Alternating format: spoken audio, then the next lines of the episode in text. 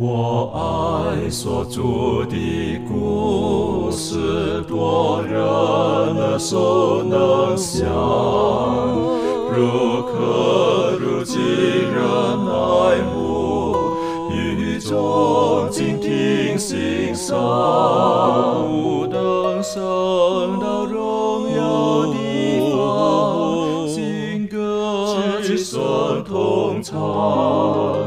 仍旧是主的故事，永远传讲不完。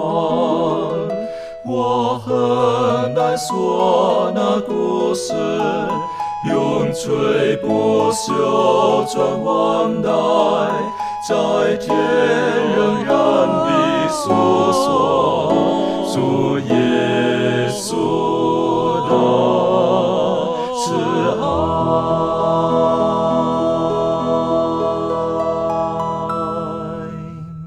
欢迎来到安息日学，跟我们一起领受来自天上的福气。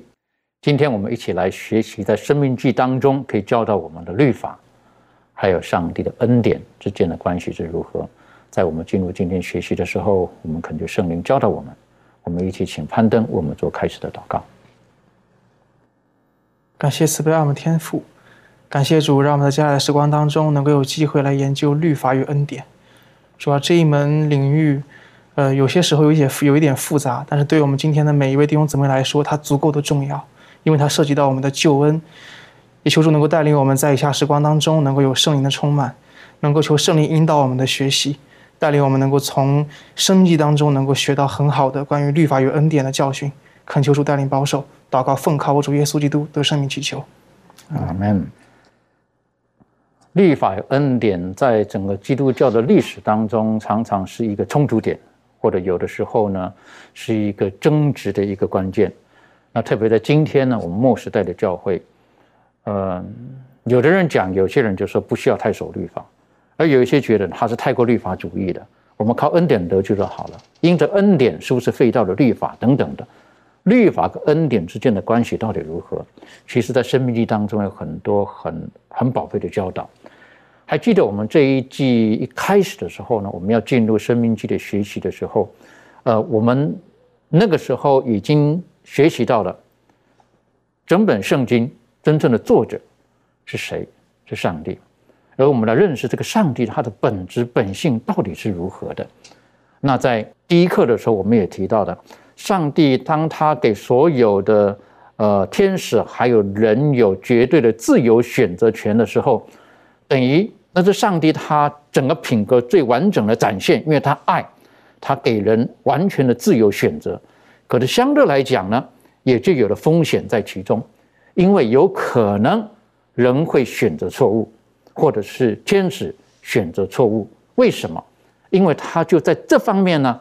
他开放完全没有任何的限制，他让所受造的天使跟人跟神一样，可以做绝对的选择。这是我们很难明白为什么神会愿意这个样子，但是他不能违背自己，因为那是他的本性，因为他爱，所以他希望人对他的回应呢，也是跟他一样是绝对的，是完全的。那当我们在看这个呃生命记当中的时候呢，我们就晓得。为什么上帝他常常会把这个律法拿出来？生命记就是在摩西再一次的提醒百姓：你们要得以存活，你们就必须遵循上帝的律法。那如果说讲到这里的话，上帝的律法当中是不是就没有恩典了呢？我们只要靠行为就可以吗？上帝的律法当中到底含义是什么？那我们讲到律法的时候呢，我们再把它缩小一点点。好，我们讲到说这个律法是要使人。使天使有一个道德方面的自由选择权。那道德方面是什么？就是是非的一个自由选择权，让你可以自由选择，你要做好还是不好，还是在你认为的价值观当中哪一个是正确的？很清楚的，上帝已经把律法放在我们面前了，何可行，何不可行？但是很遗憾的，照着圣经的记录当中，啊，哪怕是那。全备的、完美的、遮掩约柜的基督伯，他的犯罪了。而在以西结书那里提到的是说，在你当中查出的不义，这是很难理解的。好，这方面呃，满足有没有可以带领我们一起来学习的？好，我们来看啊，两节经文，在以西结书的二十八章第十五到第十六节啊，这边讲到说，你从受造之日所行的都完全，后来在你中间又查出不义，因你贸易很多，就被强暴的事充满，以致犯罪，所以我因你亵渎圣地，就从上帝的山驱逐你，遮掩月桂的基路伯啊，我已将你从发光如火的宝石中除灭。啊，这边就讲到说，这个早晨之子路西弗，他原是遮掩月桂的两位基路伯之首，是圣洁没有玷污的。他侍立在伟大的创造主面前，那环绕永生上帝的荣光啊，常常照在他的身上。那路西弗呢，他渐渐的放纵他那自高自大的欲望，他所有的荣耀呢，都是从上帝而来。但是这个大能的天使呢，他却认为呢，是出于他自己。啊，虽然他的地位高过一切的天使，但是他却不知足，并且善感贪图上帝创造主他所独有的这种尊荣。啊，他所追求的不是使一切受造之物以敬爱和效忠上帝为至上，乃是使他们侍奉并服从他自己。那这一位高贵的天使呢？他贪图无穷之富，啊，所赋予这个啊基督的这个荣耀，并且呢，希冀基督所有的这种特权。那这一位高贵的天使呢？他居心抗拒上帝儿子的至尊权威，借以否定创造主的智慧和慈爱。这个才智仅次于基督而超于上帝众君之上的天使，尽请其全力以达到这个目的。但是呢，那一位甘愿将自由意志赐给一切受造之物的上帝呢，他就不忍。啊，不忍心见到啊，这任何的天使呢，听从这个叛逆的这种势力的诡辩，呃，没有这种加以提防。在这个大征战展开之前呢，上帝就向这个全天庭很清楚的来说明啊，他的旨意是什么。因为呢，他的智慧和良善呢，是他们一切喜乐的泉源。那在这两节经文当中呢，我们就看到说，这个罪恶呢，乃是由于要寻求利己而起的。那路西弗呢？他是那遮掩约柜的基路伯，他妄想要在这个天庭里居首位，所以呢，他就企图要控制天上的众生啊，吸引他们离开创造主，臣服于他自己。他这样呢，欺骗了天使，也欺骗了人。他引诱他们怀疑上帝的圣言啊，不信他的良善。不义和犯罪呢，都是用来描述这个啊人类的。我们在圣经当中可以看到。但是圣经呢，却用它来讲述这个在天上发生的这个事情。但我们知道呢，天国它是创造了另外一个部分，所以我们可以从中呢，可以领悟到的一些，就是哦，原来在天上呢有这样子的事情发生，啊，以至于在地上呢有这样的事情发生。那上帝要怎么样啊来处理这些事情？他是很明白的，让人看到他的旨意到底是什么。所以，当我们如果在圣经当中看见了这个呃，在路西弗身上查出的不义。啊，等于说就是他犯罪了，啊，那我个人想到就是，其实等于说，在天庭有那个道德的标准，或者讲直白一点呢，天庭也有律法在那边的，就因为你没有照着这个律法而行，或者在律法的面前告诉你，其实你已经犯罪了，那这个我就想到了过去、现在、未来，啊，律法是过去、是现在还是未来，亦或是？它是应该一直存在的。这个道德的观念到底是未来会不会改变，还是过去可以，现在不可以，亦或是现在可以，未来不可以？我们是在道德的律法当中，我们是属于有道德的生灵。我是觉得这个是我们要要去认真思考的。所以将来到天上去的时候，其实这个标准还在那个地方的。我们还是要继续，是不是这样的？这方面，周瑜有没有什么你个人的看法？好的，我们来看一看这个罗马书的七章第七节。这里说到说，这样我们可说的是什么呢？律法是罪呢？呃，是罪吗？断乎不是，只是非因律法，我们不知何为罪；非律法说不可起贪心，我们就不知何为贪心。也说，在这里面，让我们可以看到，律法本身呢是上帝的品格的一个呃反照，也说它是圣洁、公义和良善的。律法呢，它不是罪，但是呢，它是暴露罪。所以说这个律法呢，不论是在天庭啊，还是说在我们这个人世间，它都是存在的，因为它没有一个过时，或者说它有一个时间性，因为它是上帝的品格的一个写照。所以说，呃，而且它也它本身它不是罪，它是一个暴露罪的一个呃工具嘛，或也可以这样讲。所以说。在这里面让我们看到，就比如说一个相貌平庸的人，不会因为镜子照出自己不好看就与镜子为敌；病人也不会因为这个医生说出了他的病情与医生为敌。所以说，他们只是呃让我们知道自身到底是如何的。所以说，造成疾病的不是呃医生。呃，然后使人不好看的也不是镜子，但是呢，上帝是用他神圣的律法的镜子呢，来照显出我们哪里需要这个医治，哪里有这个罪病，并且呢，他也借着这个呃镜子呢，使我们带领我们来到这个最伟大的神圣的呃医生那里，就是耶稣基督。律法呢，是向我们显明我们犯罪的一个病态和丑态。但呢，它不是造成这种状态的一个一个原因，它也不是解决这个原因的一个工具，因为它只是显照出来。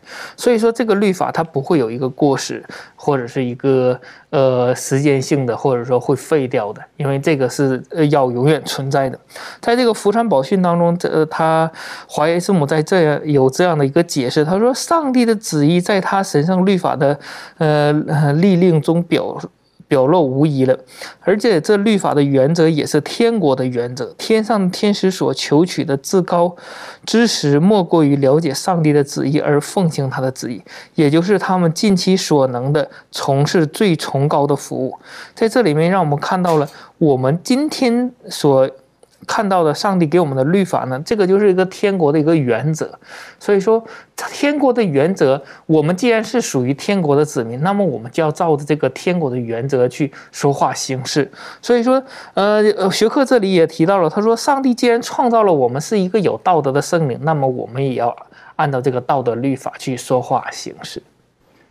呃，有的人可能对于这个律法的认知会觉得，照着圣经讲啊，律法就叫人知罪。啊，那似乎好像律法呢，就是跟我们作对的，啊，就是让你知道你有问题，你一直问你，你这个人就那么不好，那么差。我想这个不是律法它的最初的原意，不然的话呢，做事的人不会说我何等爱慕你的律法，啊，我将律法藏在心里，啊，我们讨厌死了，为什么？你一直把我的缺点暴露出来，我当然不喜欢了，是不是？我想不是的，律法最初的原意不是这个，那是上帝品格的展现。所以今天有的时候我们会觉得啊，这个没有律法，这天大天下大乱呢？当然是这样的。为什么？为什么这个样子？那耶稣基督也提醒我们了，他说律法和先知的这个总纲道理是什么？你要人家怎样待你，你要怎样待人，那是天国的道理。好，等于说这是一个很主动的，这不是一个被动的。所以这个是非的观念呢，有一天到天上还是有的。我个人觉得。到了天上不会觉得啊，我什我都不晓得什么叫不好了。我们知道，但是我们还是有选择权，我们不会去选择那不好的，因为我们知道那对我们的伤害，特别是我们在这个星球上，在这地球上的人，我们感触最深了。而到那个时候，其他星球的人可能会跑来问我们：“哎，那个时候到底怎么一回事啊？怎么样？”他们没有经历过，他们没有经历过，不代表经历了很了不起，就因为我们经历了，我们知道那种的可怕。所以我们再也不会犯了，我们再也不会犯了。可是如果我们不明白那种的可怕，我们享受其中，那很麻烦的，那就很麻烦了。所以说，上帝给我们那种是非道德的律法，放在我们这种知道是非道德的人生命当中，那是非常非常重要的。这方面，仲宇有没有什么可以再再补充呢？或者分享，或者你有什么经验可以分享的？好，我们先来试想一下，我们为什么需要律法？为什么我们需要一个法律来规定我们这个人生的准则？因为我们先来看，就不论先不看上帝的律法，就我们世人的律法，我们来看，比如说交通规则的法法条，那我们可以看到，如果今天没有交通规则的这些法条啊，呃，没有列出来，那我们可能就会我行我素的。我今天看到红灯，我才不管它，我赶时间，我就我就闯过去。或者是明明这里有告示警呃警告的这些呃标示，然后我们也不理。然后我们也进去这个地方，结果发现里面正在呃施工，然后进入到一个危险的呃地区，然后我们就如果我们不遵守这些交通规则的法条，我们就可能会导致我们有生命上面的危险。那我们再来看，呃，上帝的律法当中有几条也是一样在告诉我们，比如说上帝告诉我们不可偷盗，也不可奸淫。那这些呢，也是告诉我们为什么要定下这些规条呢？也是要告诉我们说，如果今天我们不呃遵守的话，我们想要偷东西，我们想要不劳而获，我们不想要靠努力赚取金钱，拿来买我们想要的东西，我们用偷的，然后或者是说，呃，我们今天呃想要这个，现在我们很多人都在讨论的这个通奸，到底算不算罪呢？可是上帝律法告诉我们，嗯。凡是只要犯了这个奸淫，就是呃犯罪。那我们可以看到，如果我们每个人都抱着说我行我素，然后我想干嘛就干嘛，那这个世界真的是会像主持人刚刚说的，就是世界大乱。我们没有一个准则标准的话，那我们每个生活都乱了套。那还有，嗯，如果今天在呃世界上除了有这个律法，如果在天上，那有没有律法呢？一定也要有的。为什么？因为在这个地上有这个律律法约束我们，有告诉我们一个生活上面的标准。来，如果到天上，哎，我律法拿掉了，不用了，哎。那我们是不是又开始可以？我们可以偷盗，我们可以奸淫，我们可以干嘛干嘛？我行我素。那应该不是这样子，应该是不管是在地上，在天上，我们都有一个呃上帝的律法在这个当中。呃，那律法呢，也表明说，它就是呃耶稣基督他真理的亮光。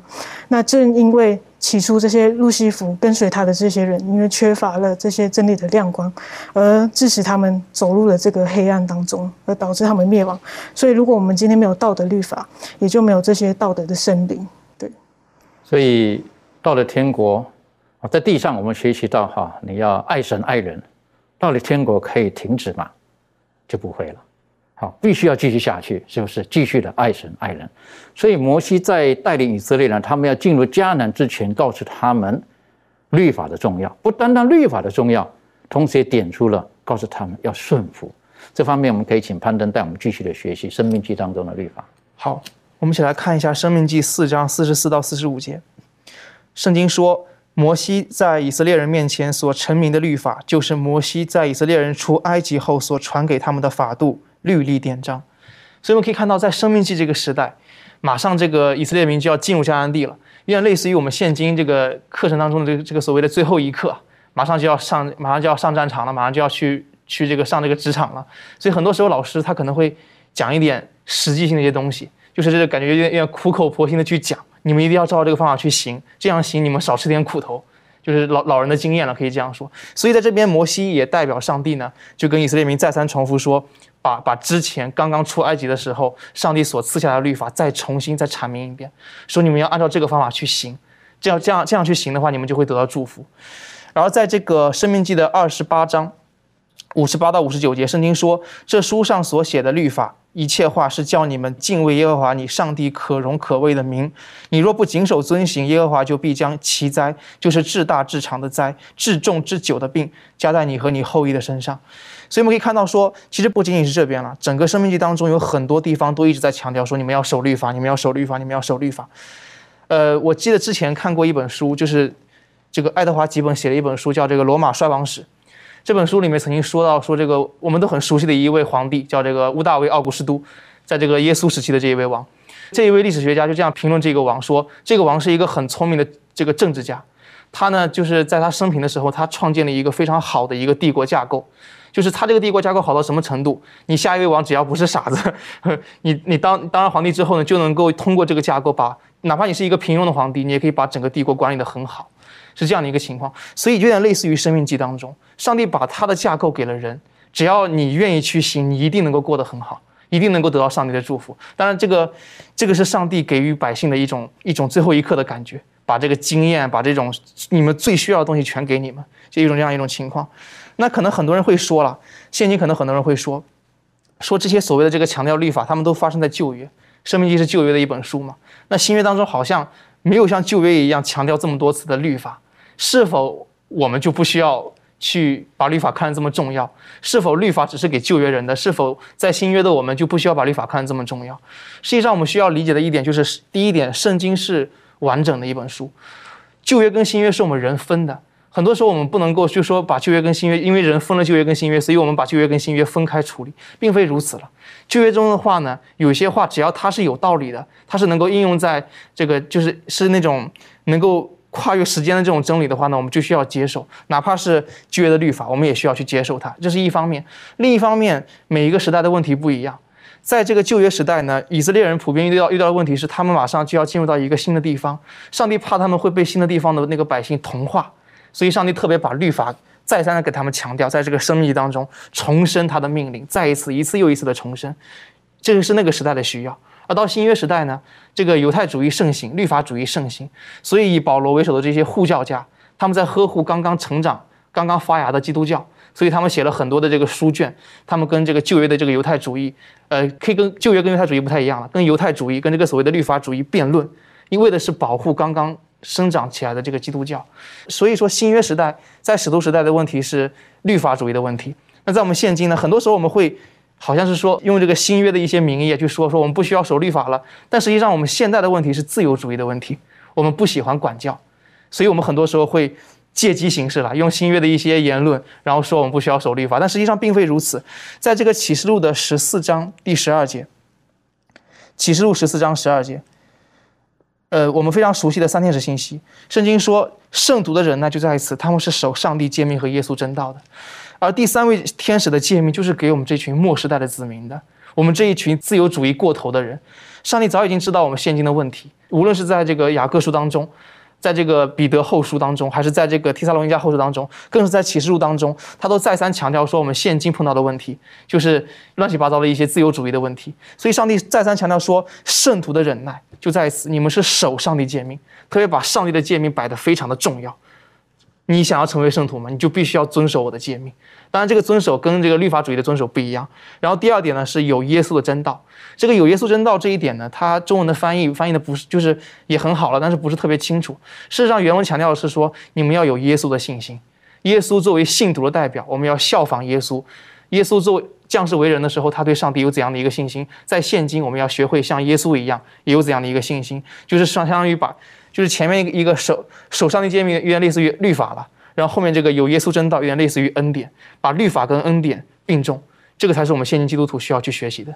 嗯哼，呃，如果我们呃看以色列人他们在这个时候哈，他们在进入迦南前的时候，在生命记的前三章，大概呃摩西又带领他们复习一下他们的他们的走过的历史啊，到底是如何？啊，简单来讲就是。你们什么都没有做，可是神是如何将你们从埃及带领出来的？这个就是我的恩典。我对你们、你们的祖先所说的话、所立的约，我照定的还是一样。所以，因此我在西乃山、河烈山下面跟你们立约，我将你们从为奴之地领出来。所以，除了我以外，你不可别的神，你不可以拜偶像，你不可以妄称耶和华的名。你要守安息日，当孝敬父母，不可杀人，不可奸淫，不可偷盗，不可作假见证，不可贪心等等的。为什么？因为当你们这么做的时候，我会继续的赐福给你们。这是我跟你们所立的约，等于说在立约之前，我救赎了你们。实际上，你们可以得到这一切，今天眼前的这一切，不是出于你们，都是出于我的恩典。所以，当我们领受到了恩典之后，神就告诉我们。所以我们再来一次立约，你要听我的话，我要继续的赐福给你。可是今天我们倒过来了，我们忘记我们领受的神的恩典，所以我们就以为我们守律法，我们就可以得到这一切东西。所以呢，到后来导致于就成为有这种在幕后时代当中，我们称为叫做有有人会称某些人叫做呃行为主义者，啊，你是靠行为的，那律法重不重要？当然很重要。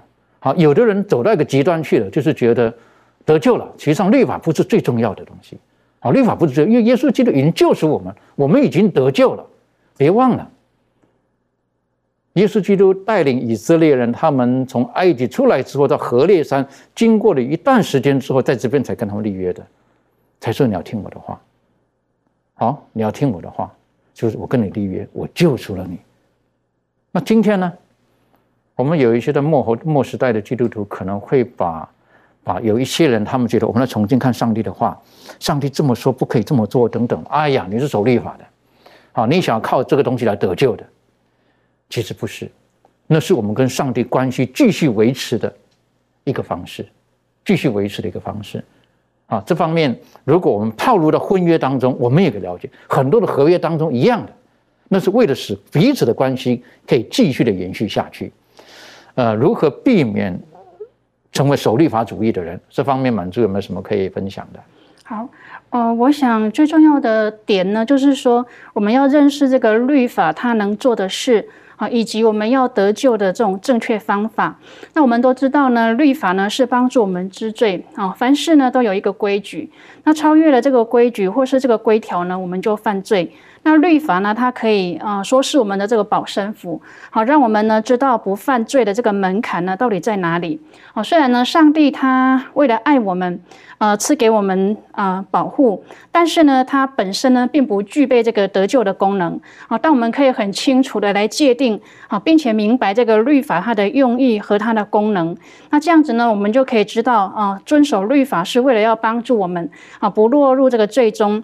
但是呢，我们都是这个罪人的情况之下呢，却无法靠他得救啊。因此呢，我们就啊能够知道守律法的用意呢是啊帮助我们远离罪。然后呢，顺服在上帝的教导当中啊，听从主的话语和他的吩咐。那只要我们愿意尊主为大，顺从主的带领，这样呢，我们就不会落入这个律法主义当中哦。因为呢，我们知道，呃，律法没有其他的功效，它并不能够让我们靠着它得救，只是遵守它，能够让我们远离罪而得到上帝恩典的一个呃复辟啊得救。所以，如果说我们呃一不小心把这个呃，手上的律法，呃，看成我们自己的，我们今天称为叫做呃功德的时候，啊，那我们可能就掉到了这个律法主义当中去了，认为我们只要守好这律法的时候，好像天国就是理所当然是我们的。我我常常提到的说，在呃天国的道路当中，我们成为主的门徒、基督徒的时候，我们对于恩典、律法等等的关系呢，呃，可能需要有一个优先顺序。如果这个顺序排错的时候呢，我们的信仰有的时候就会掉到了一个陷阱当中去。我们不晓得到底到底为什么这么做。可是如果我明白这个优先顺序，顺序排对了，我们做很多事情就理所当然了。再一次的，如果我们看着在出埃及记或者在生命记当中提醒的耶和华上帝要颁给他们颁布律法的时候，就说到：记住，是我将你从为奴之家领出来的。是我将你从为奴的埃及地领出来的，所以除了我以外，你不可别的神。我想这是种关系的建立，因为我先爱你了。如果你愿意回应我对你的爱，那你就要把我当成你是我是你唯一的神。后来摩西呢，他在生命记当中再一次的带领他的百姓重温。他是如何第二次再上山去领这个法版，然后如何好好的珍惜珍藏这个法版？为什么？为什么耶和华上帝还要第二次摔碎了摔碎了，算了，这一群百姓不要了？亦或是来吧，好吧，我们继续下去？没有，你重新再来。为什么？因为这是我跟他们所立的约，是不能改变的。我对你们的心是未曾改变的，因为我跟你们先祖是这么立的。那为什么呢？如果我们从《生命记》的十章当中，我们可以晓得，为什么摩西还要重新接受啊上帝的这十条诫命？这方面可不可以请周宇带我们一起再一次复习这个重要的课题？好的，我们来看一下这个《生命记》的第十章，呃，第一到第十五节。前半部分呢，他就主要讲到了，呃，上帝让摩西重新，呃，再凿出两块石板，然后又重新将律法写上，然后交给了他们。然后接下来呢，就是讲到了，呃，亚伦的，呃，亚伦的问题以及利未人的那个职责。在呃，接下来呢，就讲到了上帝是如何再一次的吩咐摩西。呃，继续的领以色列人进入到迦南地，而没有撇弃他们，也没有继续的之前的话题，要立这个呃摩西的后裔啊，要呃撇弃他们，并没有继续这样，而是说要吩咐摩西起来引导他们到迦南地去。接下来呢，就是讲到了上帝想要以色列人做到的，我感觉这段是非常重要的。我们来看一下十二节到第十三节。以色列啊，现在耶和华你的上帝向你所要的是什么呢？只要你敬畏耶和华你的上帝，遵行他的道，爱他，尽心尽性侍奉他，遵守他的诫命律律，就是我今日所吩咐你的，为要叫你得福。也说，通过这第一节的以来，呃，一直都写技术的事情，让我们可以看到，上帝他是爱以色列人的。如果他不爱以色列人，他撇弃他们，他就不会再一次的给他律法。法版摔碎了，呃，就呃，就像主持人刚刚讲，摔碎了，那就呃好了，然后不要你们了，我们这个约定就放弃了，我们再拣选另外的一些人，并没有，而是因为爱他们，又再一次给他们律法，然后也再一次的让吩咐这个摩西领他们去到迦南地，所以说让我们可以看到上帝的爱。其实第十章它也接续了第九章的内容。我们仔细看第九章的时候，发现，嗯，第九章满满章都在记记载着以色列人他是如何的去背逆啊，呃，不论是窥探迦南地之后呢。对迦南地人的那个惧怕呀，导致他们不愿意进去那个很好、上帝预备很好的地方。接下来呢，就是说，当他们去等候这个摩西去山上领受十诫的时候，他们居然拜上了金牛犊，说这个金牛犊领他们出来的，不承认了之前的什么云柱火柱，之前的上帝的大能的时候拯救他们脱离埃及人的时候，全部都忘记了。又讲到了他们想要吃肉的时候，上帝如何让。全营的人吃肉都可以吃到一个月时间这么久，这些全部都忘记了。所以说讲记述了很多不好，但是上帝依然还是爱着他们。嗯，他希望，呃，上帝希望遵守这个约定，遵守他跟他们以色列人列祖的这个约定，呃，这个应许。但是在这里面也讲到了，他希望得到的是什么呢？就是说在这里面他一共讲了五点：一，希望以色列人呢敬畏他。呃另外呢，遵行他的道；第三个就爱他；第四个呢，尽心尽性的侍奉他，遵守他的诫命和律例。当我们仔细去发现的时候，这里它有一个呃呃，就是说原文的一个题材，就是什么交错体。当我们仔细去看的时候，这个交错体它中间要突出的一个点呢，就是那两个字“爱他”。他希望以色列人爱他，因为上帝先爱了以色列人，希望以色列人对他的回应，对最突出的那个点就是要爱他。为什么爱他呢？就是为了让以色列人因为回转到上帝的面前，因为爱上帝的缘故而得到福气。这是上帝最终的目的，就是希望以色列人可以得到福气。所以说，在这里面。我们可以看到一个一点，就是说这里面经文讲到说，希望你，呃，就是说耶和华你上帝向你所要的是什么？这里面这个你呀，显是出现的是一个，虽然是对全以色列说，但是这里面用的是单数，也再一次的突出了，他是与每一个人重新立的约。他也是对每一个人所讲的话，不是说对一个群体好，你们要如何的去做，而是说上帝所采取的是个别的一对一的方式，要整个以色列人讲的这段话，希望他们每一个人都能做到回应上帝的爱，去爱上帝。所以说在这里面，呃，让我们看到了，也说上帝要命令百姓要顺从，然后当百姓如果这样做的时候，得到最大利益的是以色列的百姓。所以说，在这里面，上帝就是要祝福他们，赐福他们。为什么呢？第十五节这里就讲到了，他说：“耶和华但喜悦你的列祖，爱他们，从万民中拣选他们的后裔，就是你们，像今日一样。”第一个讲到了就是拣选，第二个就是一个与他列祖所立的约。所以说，在这里面，让我们看到了上帝他是不是一个。改变不是一个毁约的上帝，他是愿意爱我们、赐福我们的一个上帝。所以说，在这里面，让我们看到了上帝的旨意，就是让我们得福气。的确，所以在这边，他透过摩西苦口婆心的讲：你们要敬畏我，你们要走在我的道上，你们要爱我，你们要侍奉我，要守我的诫命，去做这一切，是因为我要使你们得福气。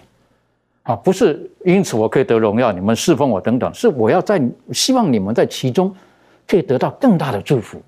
那我是觉得对我们来讲是很大的提醒啊。有的时候，那好像我们在敬畏神、爱神或者守他的律法、侍奉他，一不小心有的时候会显出心不甘情不愿。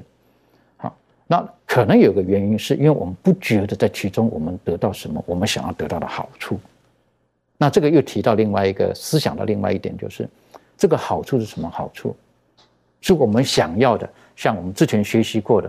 是我们内心当中所要的而已呢？而我们内心当中所要的，是不是符合神的旨意呢？我觉得这个也是今天我们可以思考的。我们这一季的学科就讲，就从三千年前的这个生命记，对于今天的我们，我们从中可以得到哪些的好处，或者得到哪哪些的提醒，哪些的祝福？那我想请问一下仲怡哈，是不是我们与神的这种交通，或者我们顺服他的话语，行在他的话当中？我们到底是不是实质上可以得到有一些的益处在这个里面？这方面你有没有什么个人的经验或可以分享的？嗯，呃，我们看见今天呢，不是人人都很喜欢来服从上帝的律法，因为有很多人觉得说，你要我去听从一个我看不见、摸不着，然后甚至觉得，嗯，他好像是一个怪力乱神，觉得我就是看不到他，你要我去服从他所颁布的律法，这简直。对，对他们来说是一个很荒谬的行为。那可是呢，上帝告诉我们，他的律法是这个呃世界上中唯一的准则。那在圣经当中也有很多呃我们的先贤呃遵守律法而得到了不少的益处。那首先我们就来看这个以色列人的先祖亚伯拉罕。圣经当中说到，呃亚伯拉罕听从了呃我的话，谨守我的吩咐、命令、条例。律法，那耶和华在说这句话的时候，当时在这个亚伯拉罕的世代还没有颁布这个详尽的律法。那可是呢，我们看到亚伯拉罕在这时候却服从了上帝，谨守律法。然后，而且我们来看一下上帝是怎么样奖赏这个亚伯拉拉罕的。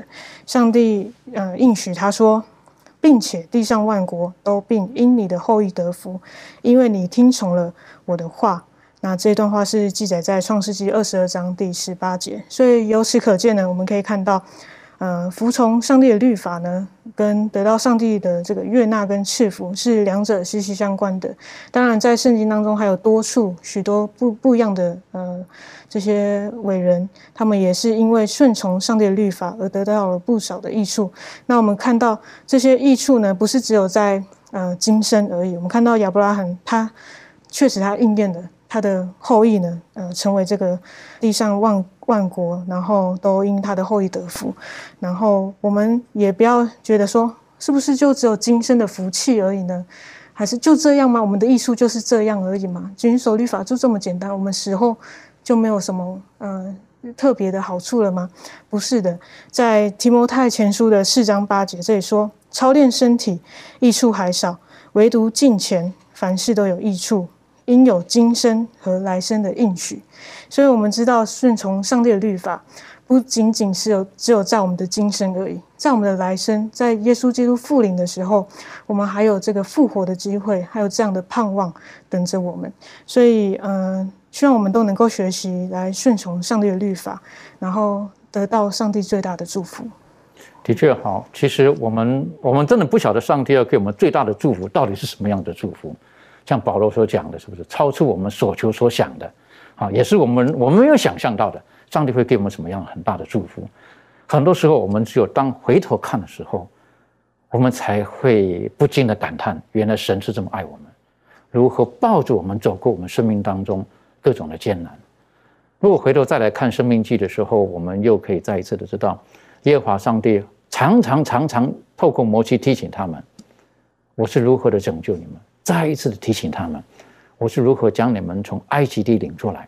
埃及地就是他们的为奴之地，或今天我们来讲，就是在一个罪恶的世界当中，我如何将你们从罪恶的世界当中拯救了、拯救出来的。所以，因此呢，如果我们看《生命记》第五章的时候，我们就可以晓得哈，我特别喜欢点出来，在第六节，他说：“我是耶和华你的上帝，曾将你从埃及地为奴之家领出来。”所以因此就说，除了我以外，你不可别的神。耶和华上帝再再的提醒他们：“我爱你们，你们什么都没有做，你们不是特别好，你们在为奴的时候，我就领你们出来，我就赎了你们，用各种的方式把你们带出来。所以这个就再一次的就把恩典跟律法并在一起，我们可以来看了。这方面，呃，潘登肯带我们继续的学习。呃，一讲到律法，其实今天很多时候我们讲律律法，一般是指强调的是这个摩西的这个律法的实践了。像这个民事律法呢，一部分一部分已经，呃，已经不适用了，因为那那一部分是专门用在那个时代的，现今这个时代已经不适用，所以已经就是已经废废掉了一大半。但是有一些律法，有一些民事律法，比如说以眼以眼还眼，以牙还牙。当然，这个这个律法它不是给普通人说，它是给这个官长说的，意思就是要要用公平的态度去判断人。所以这个律法呢，它现今还使用，因为是用公平的方式嘛。那像遗文律法呢，基督的死已经废除了遗文律法，因为我们我们知道遗文是象征，是有一个象征的一个表号。当真正的这个真正的事情已经发生之后呢，遗文已经不需要了。所以我们现今所以来到了一点，就是说，究竟我们要不要守摩西的十条诫命？那关于守十条诫命，我们会发现说，其他九条就是除了第四条安息日之外，其他九条其实，呃，不是很难了。就是我们看起来感觉就是说，我们都有守的义务，比如说不可杀人啊，不可偷盗，不可作假见证，这都是我们需要去守的。但是最重要的一点就是第四条安息日，我们为什么要守它？为什么要守一个日子？我们先来看一下《生命记》当中的这个十诫，我们来看一下四章十二节到十五节。呃，圣经说，当照耶和华你上帝所吩咐的，守安息日为圣日，六日要劳碌做你一切的工，但第七日是向耶和华你上帝当守的安息日。这一日，你和你的儿女、仆婢、牛、驴、牲畜，并在你城里做寄居的客旅，无论何工都不可做，使你的仆婢可以和你一样安息。你也要纪念你在埃及地做过奴仆，耶和华你上帝用大能的手和伸出来的膀臂，将你从那里领出来。因此，耶和华你的上帝吩咐你守安息日。当我们看到这些经文的时候，我们会发现说，这些经文在前半段，它在强调就是这个安息日本身的含义，就是创造主，它是创造主纪念创造的一个日子，所以它是一相当于它是一个创造主创造主的一个记号了。在启示录的第七章当中，它是永生上帝的印记。那在当我们看到第十五节的时候，我们会发现说，这边讲到是说我我耶和华上帝曾经为我们所做的事情。所以我们可以发现，《生命记》当中的实践，它有点跟出埃及记不一样。出埃及记的第四条诫命，它只是讲到说上帝是一位创造主。但是到来到《生命记》的时候呢，这个这个以色列民已经在上帝的爱中已经走了四十年之后呢，上帝说，这个这一日呢，不仅仅可以纪念我的创造，也可以纪念我的救赎。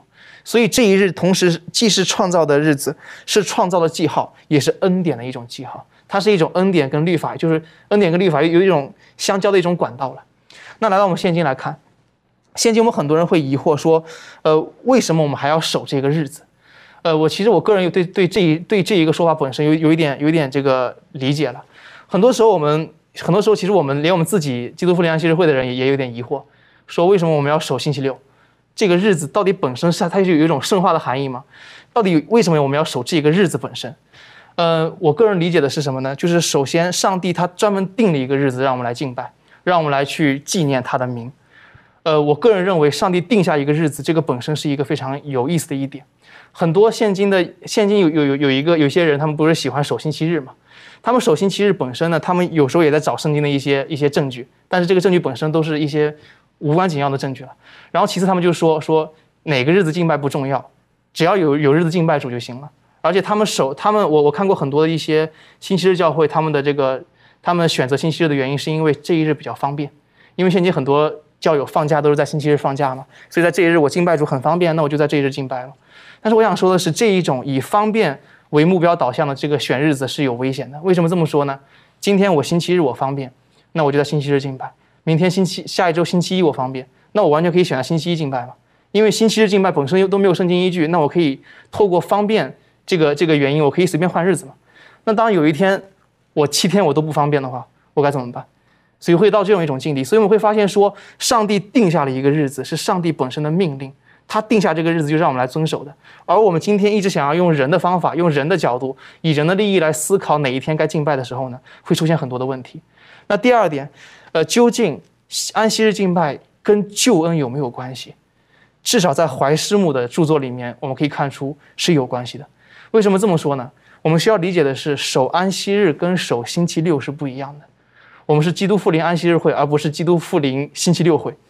守星期六每个人都可以守，在这一日我们来教堂敬拜就可以了。但是守安息日跟守星期六是完全不一样的概念。像这个以色列民，他们有没有守星期六？他们有守。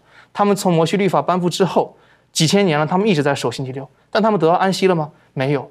在这个呃《生命记》的四第五章这边说，这个无论何工，第十四节说，无论何工都不可做，使你的仆婢可以和和你一样得安息。这种安息他们得到了吗？他们没有得到。上帝说你们要遵守这一日，你们就可以得安息。他可是他们没有得到，所以说，所以以此可以看判断出，他们并没有得到，他们并没有真正的去守这个日子。当然，我我说他们没有得到安息，最主要的一个原因是因为在希伯来书第四章当中讲得很清楚，说他们断不可进入我的安息，他们没有真正得到安息。那究竟怎样可以得到安息？你们要守的是安息日，而不是星期六。怀生我讲得很清楚，他说守安息日的前提是你们要有真正的悔改在你们的心目当中。所以安息日它其实可以作为一个悔改的一个象征。你想要真正的守安息日，而不是星期星期六的话呢，你就必须内心要有一个真正的悔改。而这个悔改是跟救恩有关的，所以我们可以说，律法它跟救恩没有直接的关联，因为毕竟律法只是每一个得救子民的义务，就是去做的一个义务而已。但是呢，律法它间接的影响了你的救恩，就像安息日一样，它好像跟救恩没有直接的关联，但是它却能够影响你的救恩。这个是我们今天需要去学习的一点。所以，如果我们在在生命记当中，我们在看的时候呢，跟出埃及记刚刚攀登带我们讲，跟出埃及记的讲的第四条诫命的时候，有一点点的不同。第四条诫命讲说，因为我是那创造天地海和其中万物的，是不是？所以在这一日我休息了，所以你们要休息。但是到生命记这里的时候，摩西在这提醒他们，因为他将你从为奴之家带出来。啊，那这个是很深刻的。为什么？因为成为奴隶的时候呢，七天要工作，你这一天不工作，你就没有饭吃的，你就不能活下去的。可是你的生命在于我，所以因此在还没有颁布十条诫命的时候，透过马呢，耶和华上帝已经告诉他的。第七天不用捡，你不用工作，你都可以活下去。为什么？我会供养你的。这是什么？这是恩典。你们不用工作，这是什么？这是我是个主人，我的爱，我对你们的宽恕。所以在新约圣经当中的时候，也提醒我们了，安息天的道理当中，其实有有很深的道理，就是神的爱、神的怜悯、神的恩典跟神的宽恕，在这个里面。所以每一个安息天。当我们想到神是如何的将我们从为奴而成为大家都一样仆婢，哈或者牲畜等等都可以休息的时候，那我们对于我们周遭的弟兄应该有什么样子的关系呢？所以饶恕跟安息天实上是很紧密的。这方面满足有什么可以分享？好，我们呃在这个马太福音的十八章啊二十一到三十五节啊这段经文当中呢啊他就特别。说明了这个饶恕呢，它是以什么为根据啊？以及怀着这不饶恕人的这个精神呢，所有的这个危险。那在这个比喻当中呢，他就论到说，一个王呢，他如何啊对待那些呃，就是他要跟他的这个仆人来算账。那他才要算的时候呢，就有一个人呢，就被带在这个王的面前啊，他是欠了他这个主人一千万银子，他无力偿还。那王呢，就根据当时的这种规定呢，就把他就下令呢，将他和他所有的都变卖了啊，来偿还啊这个笔债。但是那个仆人呢，他就哦俯伏恳求说：“主啊，宽容我，将来我都要还清。”那仆人的主人呢，就动了慈心，释放了他，并且呢免了他的债。但是那个仆人出来之后呢，他都遇见他一个同伴欠他十两银子，便揪着他掐住他的喉咙说：“你把所欠的还给我。”他的同伴呢就俯伏央求他说：“宽容吧，将来我必还清。”他不肯进去，把他下在监里。好，等他还了所欠的债。那众同伴呢，看见他所做的事呢，就甚忧愁，就把这个事呢告诉了这个仆人，呃，这个主人。这个主人呢，就把这个仆人叫来，对他说：“你这恶奴才，你央求我，我就把你所欠的都免了。你不应当连续你的同伴向我连续连吗？”主人就大怒，把他交给掌刑的，等他还清了所欠的债。那在这个比喻当中，这段经文里面呢，我们就看到说，这个王呢，他所赐的这个宽恕呢，其实是代表上帝啊对一切罪恶的这个赦免。那动词心免的仆人之在的这个王呢，乃是代表基督。人因为犯了这个律法，已经被定罪，人无法自救，因此呢，基督到这个世间来，以人性掩盖了他的神性。啊，并且舍得他的生命以义的代替不义的，他为我们的罪呢献上了他自己啊，并将他的宝血啊所换来的赦免呢白白的赐给众人。那在诗篇啊一百三十篇的第七节就说，因他有慈爱，有丰盛的救恩，这就是当向我们的同胞施予怜悯的缘由。约翰一书四章十一节说：“上帝既是这样爱我们，我们也当彼此相爱。”马太福音十章第八节，基督说：“你们白白的得来，也要白白的舍去。”那我们刚刚讲到这个安息日这条诫命呢，是因为上帝呢他爱我们，所以他赐下啊这一切。那在这边呢，我们也看到，当上帝他为了爱，愿意为我们做些这些事情的时候呢，我们也应该啊因着上帝这个爱呢，为我们所做的，我们去为那些需要人做这些事情。在呃上帝的律法当中，实际上已经我们都学习到一个很重要的功课了，就是我们学习到之后，上帝要我们知道我们如何去对待我们周遭的人。耶稣基督在马太福音第二十五章所讲的那个山羊绵羊的比喻，就是非常好的一个明显的例子。OK，我们再回头来看到生命记当中的时候，呃，上帝带领以色列人出埃及，然后呢，让他们到一个。呃，当时来讲有很多异邦所占据的地方，然后耶和华上帝就他将来是这是你们的地方。那在生命记当中特别提醒了哈，其实不是因为你们特别好，是因为这些人特别有问题。好，不是因为你们的义，而是因为他们的恶。然后呢，在这个地方呢，就再一次衍生出一个很重要的课题，叫做因信称义的课题，告诉我们之所以可以得到被在上帝的眼中得称为义。是因为什么原因？这方面可以请呃周宇带我们继续的一起来学习。好的，我们来看一下《生命记》的九章一到六节，这里面讲到说：“以色列啊，你当听，你今日要过约旦河，进去赶出比你强大的国民，得着广大坚固、呃高的顶天的诚意。那民是亚纳族的人。”又高，呃，又大又高，是你所知道的。也曾听见有人指着他们说：“谁能在亚纳族面前站立得住呢？”你今日当知道，耶和华你的上帝在你面前过去，如同烈火，要灭绝他们，将他们制服在你面前。这样，你要，你就要照耶和华所说的赶出他们，使他们速速灭亡。耶和华你的上帝将这些国民从你面前撵出去以后，你心里不可说。耶和华领我领我进来得这地，是因为我的义。其实耶和华将他们从你面前赶出去，是因为他们的恶。你们进去得这的地，呃，得他们的地，并不是因为你的义。也不是因为你心里的正直，乃是因为这些国民的恶。耶和华，你的上帝将他们从你面前赶出去，又因耶和华要坚定他向你列祖亚伯拉罕、以撒、雅各启示所应许的话。你当知道，耶和华你上帝将这美地赐你为业，并不是因为你的义，你本是应着景象的百姓。在这里面，让我们清楚的看到了，也说是这马上他们已经。到了《生命记》第九章，这里面他们已经将约约旦河以东的地已经全部都已经打下来了，无论是巴山王啊，啊还是那个呃西斯本王，他们都已经打败了，并且他们已经有两个支派办的人已经分好地了，他们马上就要进入到约旦河以西了，那就是真正的迦南地。所以说，在这里面，上帝再一次的告诉他们，就是说你现在要得的那个地。